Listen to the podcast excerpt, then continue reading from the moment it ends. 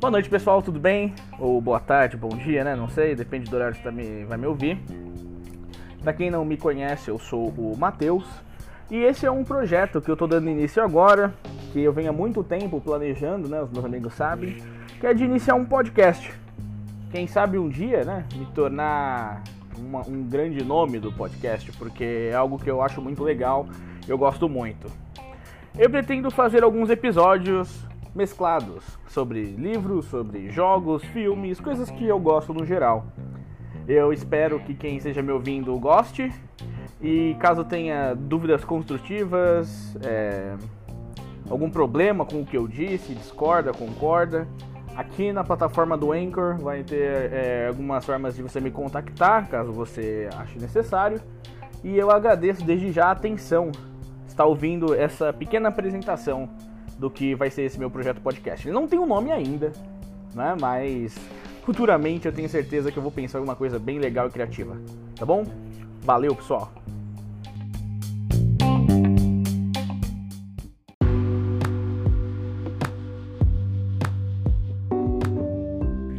Bom dia, boa tarde, boa noite. Aqui quem vos fala é o Matheus. E bem-vindos ao meu podcast, que ainda não tem nome, mas um dia vai ter. Na apresentação desse meu projeto, né, de um minuto e pouco, quem ouviu sabe que esse meu projeto eu pretendo falar sobre várias coisas, sobre jogos, livros, filmes e o que der na telha, na verdade, né? O que der na telha eu vou falar. E para esse primeiro capítulo do podcast, eu resolvi falar de um livro que eu gostei muito, né? Que apesar do título eu fui, achei uma leitura muito agradável, uma leitura muito simples de fazer e muito importante. Na minha opinião, acho que todo mundo que gosta de um bom documento, né, de ler uma de ler experiências, né, de ler uma experiência tão rica assim, de uma pessoa tão inteligente, tão importante, tão proeminente no seu meio, que é o Dr. Drauzio Varela, no livro Estação Carandiru. Na parte de trás do livro, ele traz um resumo do que ele se trata, né? É a experiência de um médico no maior presídio do país. Eu achei muito interessante o Dr. Drauzio Varela falando sobre a experiência dele no Carandiru. Por incrível que pareça, é muito leve e descontraído, né? Isso vai de isso vai contra o que a gente logo imagina quando escuta sobre o Carandiru, né? Um grande presídio aqui em São Paulo. E por incrível que pareça, o Drauzio conseguiu deixar as experiências que ele viveu lá sutis. Sabe, você quase não vê, não enxerga a maldade que aquelas pessoas cometeram. Você apenas aprecia a experiência, apenas aprecia aquele aquela situação pelos olhares de um grande médico, né? Dr. Drauzio Varela, que por acaso já está até no imaginário das pessoas, né? É um senhorzinho carequinha, muito inteligente, que tem muito respeito para com todo mundo. Eu vejo o Dr. Drauzio Varela como uma espécie de personificação do juramento de Hipócrates. Uma pessoa que não coloca a, as suas opiniões à frente do seu dever, o que é muito difícil de encontrar hoje em dia, e que a gente percebe isso no seu tratamento na, na internet, né, no seu canal. Ele tem um canal sobre que ele dá as opiniões dele naquele episódio com a detenta Suzy, né, que muitas pessoas, muitas pessoas acharam inconcebível ele abraçar uma pessoa que fez, que cometeu tantos crimes. E dada essa imagem dele, dá a entender o, dá para entender o porquê que esse livro ele consegue ser um relato muito preciso e muito respeitoso dentro da situação que ele se encontra. É, é incrível mesmo. Você lê assim, você fica perplexo.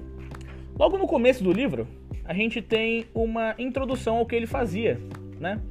Tem aqui um mapa da casa de detenção. A introdução dele contando um pouquinho, né, do, do que levou ele a querer ser um médico e por que que ele foi se enfiar justamente no Carandiru. No decorrer do livro, nós vemos muitas experiências dele tratando desde o surto do da, da, acho que não me engano, do crack dentro do, do presídio, de HIV, a forma como ele trata a questão dos transexuais dentro da, da dentro do, do presídio, né? a forma como ele enxerga a atuação das igrejas na reabilitação dos detentos e como ele participou efetivamente né, no salvamento de milhares de vidas dentro do, desse presídio, é, fornecendo material didático e tratamento aos detentos. O que eu acho mais interessante é que sem deixar de lado a visão de que ele está dentro de um presídio, né? dentro de um lugar onde tem pessoas que cometeram crimes, algumas pessoas cometeram crimes terríveis, como a gente vê em alguns relatos que ele cita no livro. Sem deixar claro essa imagem, ele faz um relato de pessoas normais, pessoas simples, que nós percebemos serem mais parecidas com a gente e que cometeram crimes estando diante de situações que nós, do conforto de nossas casas, né, não estando passando por nenhuma necessidade parecida com o que aquela pessoa passou, crimes que talvez nós até poderíamos ter feito o mesmo, eu vejo assim. Claro que dadas essas medidas proporções, né? Quando ele trata aqui com um assassino em série ou com um pistoleiro. Não tô querendo colocar na mesma, no mesmo patamar que alguém que, por estar situação de extrema fome, rouba um biscoito, uma bolacha no, no mercado, mas vocês entenderam. Na continuidade do livro, além de muitas experiências, ele faz uso de uma coisa que eu gosto muito, que são as gravuras. Eu gosto de livro de gravura. Né? O pessoal fala assim, ah, mas é coisa de, de é simplista demais? Não, eu achei ele fazer essa mescla dos relatos dele com as imagens, com as fotos de dentro das celas, muito interessante, porque deixa mais vivo. A gente vê que ele não se atenta a nenhum tipo de palavreado formal. Ele até é, cita algumas algumas gírias. Ele fala da estranheza de alguma dessas gírias para ele que nunca tinha ouvido, fazendo com que todo o relato que ele escreve nesse livro sendo muito, é, ser muito simples para qualquer pessoa poder acompanhar. Tem algumas partes trágicas, algumas histórias que quando nós lemos nós sentimos até um, um certa empatia pela pessoa. Como por exemplo, tem história de um homem de um pavilhão, acho que pavilhão 6, se eu não me engano. Eu falo se eu não me engano porque é, esse podcast está sendo gravado sem roteiro, tá? Eu tô tentando fazer aqui na cara da coragem, só para fazer um teste. De um senhor que ele foi pra cadeia após matar dois policiais, sendo é, acreditando que eles. Acreditando não, né?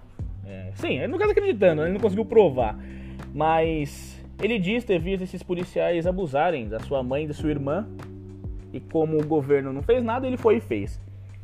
Isso é só um dos exemplos de muitas histórias incríveis que o Dr. Drauzio conta pra gente. Histórias que partem não só dos detentos, mas também das pessoas que trabalham com ele, né? Dos carcereiros. É, até um episódio engraçado de uns carcereiros chamando o Dr. Drauzio pra ir beber pinga num, num bar. Um pouco da vida deles. Como é tenso, como é uma vida cheia de tensão estar dentro de um presídio, não, ainda mais um presídio tão grande quanto Carandiru, que a qualquer momento que estourasse uma uma rebelião, o, o, pessoal que era responsável pela que estaria responsável pela pela segurança não teria maneira alguma de segurar tanta gente assim. E esse livro Estação Carandiru ele é eu não sei se um dia ele será ou se ele já é considerado um documento histórico. Falar, né? Nossa, Matheus, por que um documento histórico? Como assim um documento histórico? Ele é muito detalhado. Ele tem muitos dos aspectos que um historiador. Muitos dos aspectos que um historiador preza em uma boa fonte. Nós vemos várias diversas análises, né? análise de comportamento, nós vemos pesquisas feitas até pelo próprio doutor sobre como é a forma, qual que é a, a quantidade de drogas que as pessoas injetavam. É realmente um prato cheio para algum antropólogo aí, alguém que, que queira estudar essa relação da do, do detento com, o, com a, com, a, com a casa de detenção. E eu digo que, se já não é, será esse livro uma importante fonte histórica para quem tiver interesse em estudar esse aspecto da nossa sociedade, que é o encarceramento de pessoas indesejadas. Espero que não tenha ficado maçante, tá? É, perdoe os meus trejeitos, esse é só um, é um resumo simples do que eu achei do livro. Não vai ficar por aqui. Eu pretendo gravar um dia um pouco mais detalhado. Esse é apenas um piloto, só para ver o que as pessoas acham, ver se o áudio tá bom e até ver como a plataforma funciona. Eu agradeço para quem ouviu até agora e espero contar com vocês nos próximos episódios. Um abraço e valeu!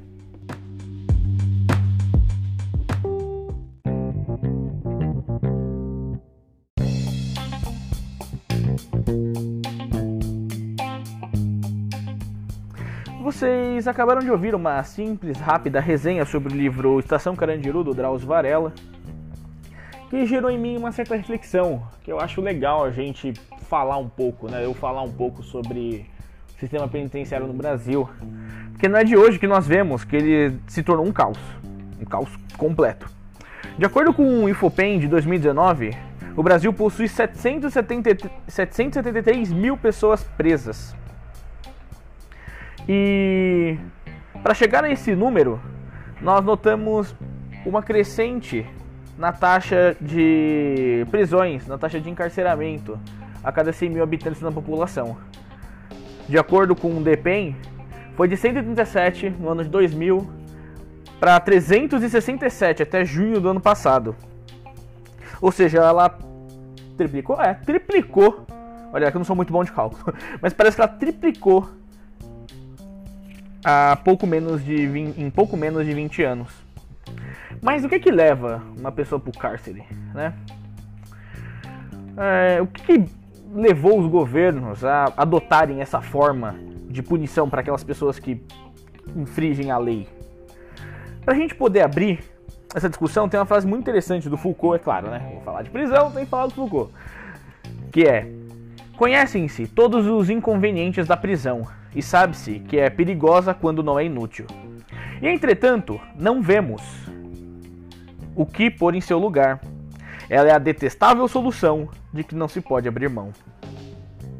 Essa frase, retirada do livro Vigiar e Punir, ilustra bem o quanto a sociedade moderna está, de certa forma, de mãos atadas em relação às prisões. Porque com os impactos negativos dela, embora óbvios, são óbvios que a prisão tem impactos negativos. Nós não enxergamos nada para colocar no lugar. Ela é uma espécie de rua sem saída. Né? Para para pensar um pouquinho sobre o que fazer com uma pessoa que exerce, né, a, por exemplo, exerce a violência contra outra pessoa, indo contra a lei uma pessoa que rouba, que assalta, que assassina. Se a gente for parar pensar nesse problema, pouca coisa além da prisão vem à nossa mente. Né? É, é engraçado essa, essa reflexão a gente fazer. Eu digo como forma é, pós-fato, né? Não como uma forma de você prevenir. Claro que a gente vai ver mais pra frente que a cadeia ela também tem é, essa supostamente teria esse papel, né? Uma forma de, de punição a essas pessoas para elas não voltarem a repetir. Mas isso vai ficar mais pra frente, eu vou, eu vou dissertar mais. A prisão ela é nada mais nada menos que uma forma de existir, de ex, exercer poder. É, uma forma de exercer poder. Mas não é a única. Mas por que então para esse né? Como uma forma de tratar as pessoas que cometeram crimes, as prisões foram escolhidas, né? Será que não existe nenhuma outra forma? Por que, que as prisões fracassaram? Acho que essa é uma pergunta importante. Por que, que as prisões fracassaram? Para a gente poder entender o porquê as prisões fracassaram, nós temos que primeiro analisar o para quê que as prisões foram feitas, né? Qual o objetivo dos governos a inventarem a, o sistema prisional? Tem alguns pontos que eu anotei aqui que me parecem fazer bastante sentido, né? Para para explicar o porquê, dar os motivos do porquê o sistema prisional foi inventado. Porque a prisão, é, aqui tá falando, deveria ser um lugar de transformação do criminoso, corrigindo e reintegrando a sociedade. A prisão promete isolar e classificar os sujeitos segundo a gravidade de seus crimes. As penas seriam moduladas de acordo com o bom comportamento dos detentos, seus progressos e resultados obtidos durante o processo de regeneração. O trabalho seria uma peça essencial na transformação e ressocialização progressiva. A educação seria um princípio indispensável de formação e crescimento. Olha, é, não, se a gente for, eu não preciso nem dizer, né?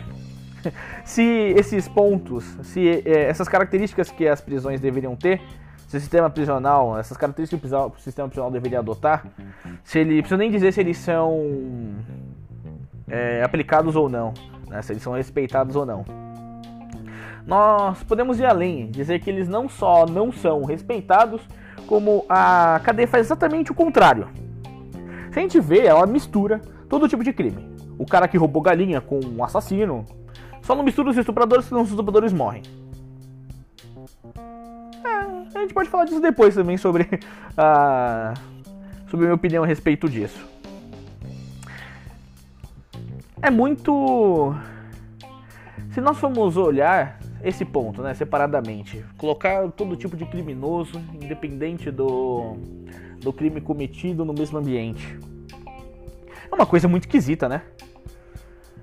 Porque se a gente pega um, uma pessoa que roubou um mercado, que né, furtou ali um, uma coisa de pequeno valor, às vezes comida, ou furtou mesmo um relógio, um celular, porque queria ter, porque queria vender, comprar alguma coisa, etc.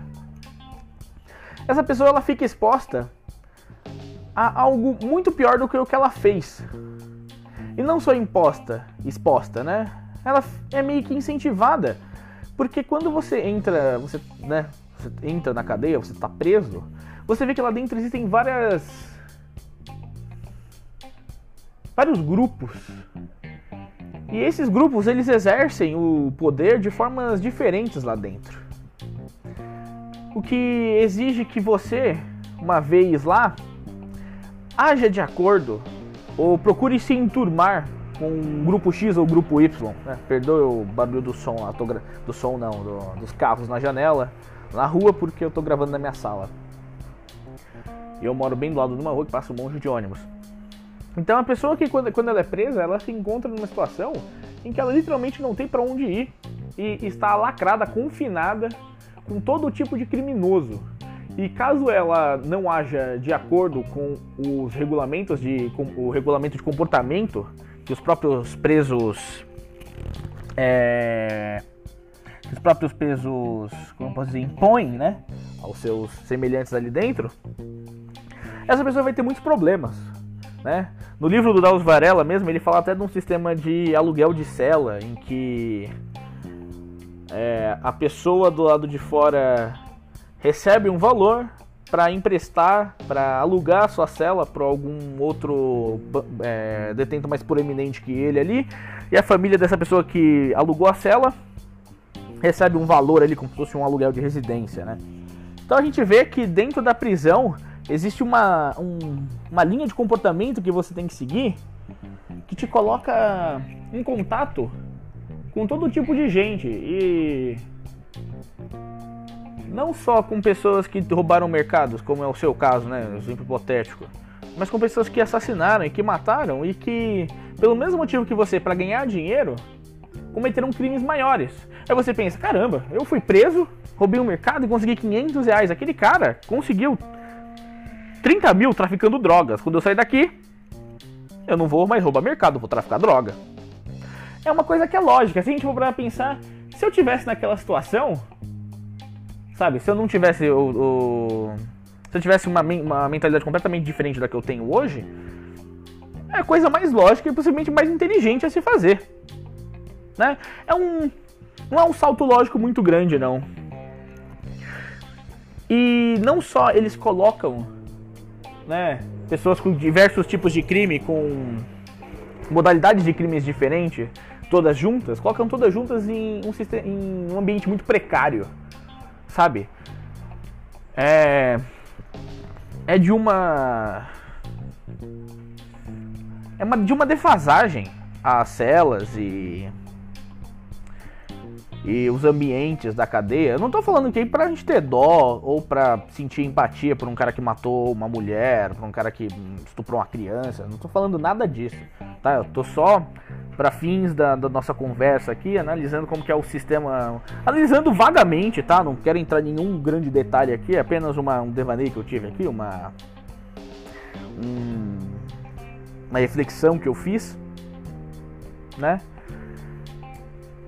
Eles colocam as pessoas em situações tão degradantes que humilham tanto a aquela pessoa, né? eles humilham tanto que ela acaba perdendo o senso de individualidade. E quando você perde o seu senso de individualidade, é muito fácil você ser atraído para um coletivo. E que tipo de coletivo você é atraído dentro de uma prisão? Se você tivesse uma sala só com pessoas que roubaram o mercado, talvez você saísse daquele lugar, né, hipoteticamente, na mesma. Na mesma não, você sairia pior, porque você está colocado com pessoas que cometeram o mesmo tipo de crime que você, mas num lugar horrível e você vai ser para sempre traumatizado por aquilo. Mas os danos seriam muito menores do que se você fosse colocado numa cela com vários tipos de, de criminosos, de assassinos a estelionatários. Sabe, não sei se vocês estão conseguindo entender como que a própria prisão ela gera um ciclo.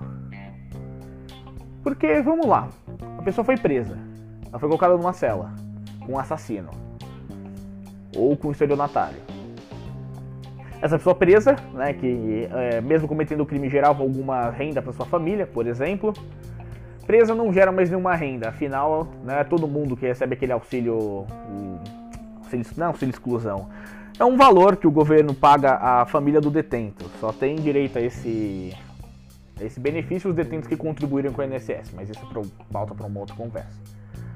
Essa pessoa gerava alguma renda para a família, que agora que a pessoa com essa pessoa presa não tem mais nenhuma renda fica numa situação pior ainda do que quando a pessoa em questão foi presa. Esse ser humano, quando sair da cadeia, vai se deparar com uma situação pior do que a que ele deixou, que a que ele via quando entrou. Empurrando ele ainda mais para voltar a cometer crime. Mas que tipo de crime? Aquele crime que ele aprendeu, que possivelmente é muito pior do que o que ele cometeu a primeira vez, dentro das celas. E vai voltar lá para dentro. A cadeia, não sei se perceberam, mas a cadeia ela forma uma ela é um remédio pro problema que ela mesmo causa. Acho que Foucault também já disse isso no mesmo livro, né? Vigiar e é o nome do livro que acabei de dizer, ah, Vigiar e Punir. É um dilema muito estranho. Sabe? É uma, é uma é um caramba, agora eu, eu tinha refletido sobre isso, agora refletindo mais ainda, a gente vê o quão confuso e complexo é toda, todo esse aparato, né? Todo o sistema prisional. Se a gente for para pensar nesse ponto dele aqui, ó, prisão que deveria ser um lugar de transformação do criminoso. De fato ela é, parece que ela torna a pessoa pior. Não só torna a pessoa pior, como marca ela para sempre, porque sempre que você puxar ali a capivara o registro da pessoa, vai constar que ela é um ex-presidiário e que ninguém nunca vai, ninguém vai contratar ela. É muito difícil um ex-presidiário ser contratado. E sem ser contratado, a pessoa não vai ter emprego. E como ele passou um tempo na prisão e esse tempo apenas manteve lá parado, só comendo e dormindo, não deu nenhum incentivo para ele, ele saiu, ele entrou ruim e saiu péssimo. E não só ele entrou ruim, como saiu péssimo e marcado. Você não consegue tirar do seu registro que você é um ex-presidiário. Então, embora você tenha pagado pelo seu crime, você tenha acertado suas contas com a justiça, você sempre vai ter esse estigma. E com esse time vai ser mais difícil você arranjar emprego. E mais difícil arranjar emprego, pior vai ser a sua situação. Só que dentro da cadeia, a situação era ruim, mas você comia, bebia e dormia. Fora, a situação vai estar ruim, mas nem sempre você vai ter o que comer, o que beber, onde dormir. Pensando assim, é meio desesperador a gente, sabe? Caramba, agora rende uma, renderia uma boa conversa. Mas acho que eu já me estendi muito nisso. Queria só colocar alguns pontos que eu raciocinei aqui comigo. Não é nada que ninguém já não tenha feito, mas eu acho que é legal trazer essa discussão, né? A gente discutir sobre todo esse toda essa situação muito complicada que o Brasil vive hoje no sentido, né, do encarceramento. Eu, enquanto falo aqui, estou pensando em mais um monte de pautas que a gente que eu posso falar, que a gente pode falar sobre isso, mas vai ficar para um próximo capítulo porque eu não, não quero me estender muito mais não, tá, pessoal? Obrigado para quem escutou essa minha, esse meu devaneio aqui, essa, essa loucura de pensamentos. E espero que te ajude você a refletir um pouco mais sobre isso e quem sabe até trazer uma solução, né? Olha que não que eu esteja me colocando a, a, no mesmo patamar do Foucault, algo interessante da gente pensar e eu acho muito importante. Tá bom? Obrigado para quem me escutou até aqui. Falou.